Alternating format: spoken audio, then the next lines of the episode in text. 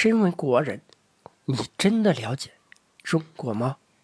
也许这个题目太大，因为据我所知，近十几年来，世界已经形成了一门新的学科，叫做中国学。据说还是比较热门的，但各种学科、各种观点、各种倾向和立场充斥混杂在一起，谁也没法完全说清楚。但讨论中医，中国本土的医学，又不得不涉及一下什么是中国，它目前状态究竟怎么样？因为它。毕竟是母体，中医药只是其中微不足道的一个小系统。皮之不存，毛将复焉。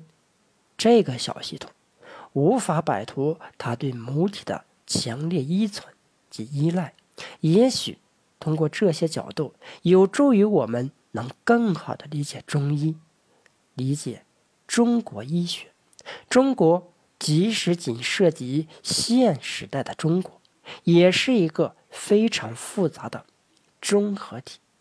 北京大学法学院的强世功教授在《文化纵横》以“我们为何不敢承认大医背后的小农心态”为题，谈了一些观点，其中部分观点值得引用。他认为。造成当下国内各方面情况错综复杂的原因，中国刚刚从农业社会进入工业化的发展阶段，但同时一条腿已迈入后工业化的信息社会之中，总体上处于农业、工业与后工业三重社会形态的交叠期。一般来说，这一过程至少需要。几百年的逐步演进迭代才能实现，而中国却高度叠加在短短的三十到五十年，如此错综潜藏着的风险系数，自然不言而喻。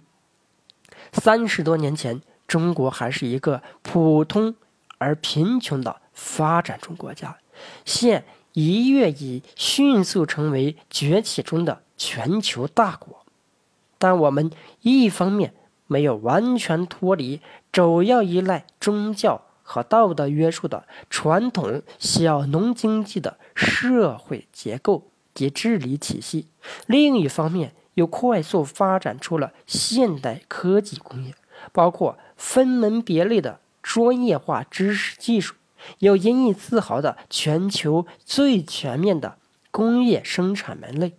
而且是全球唯一一个最全面的，但快速崛起中的现代社会治理还有诸多缺陷。再一方面，五 G 已由中国引领，至少中国领先，在互联网基础上出现了知识流动、知识跨界乃至革命性的发展，出信息科学、智能科学等。预示一个较已迈向万物互联网通的后现代社会。后现代社会的碎片化、智能化、去中心化、网络化，一切皆流动等正在进行中。强教授接以问道：“从传统农业社会、现代工业社会。”后现代信息化社会这三种社会形态和历史阶段来看，今天的中国处在哪一个发展阶段上？实际上是三种社会形态并存。我们刚刚摆脱了农业社会，进入工业化的发展阶段，但同时一条腿已经迈入后工业化的信息社会中。这三种社会形态并存。主要是由于世界变化太快了，中国的发展速度也非常快，而这时国人的生活方式、认知水准、思想意识、治理模式、公民意识、社会氛围，几乎所有方面都存在着差异与争议。有些甚至是一片混淆，让舆论场里充斥着八大派、九大派、十大派等的观点，相互抵触。至于中国究竟该怎么走，公有公理，婆有婆理。世界舆论中也一样，中国威胁说，中国崩溃说，厉害了我的国，中国崛起说等，莫衷一是。而中国究竟会怎样？谁都有一套自以为是的认识及妙招法宝，但谁也都无法说服谁。这就是现时代的中国思想界、理论界、文化界及学术界。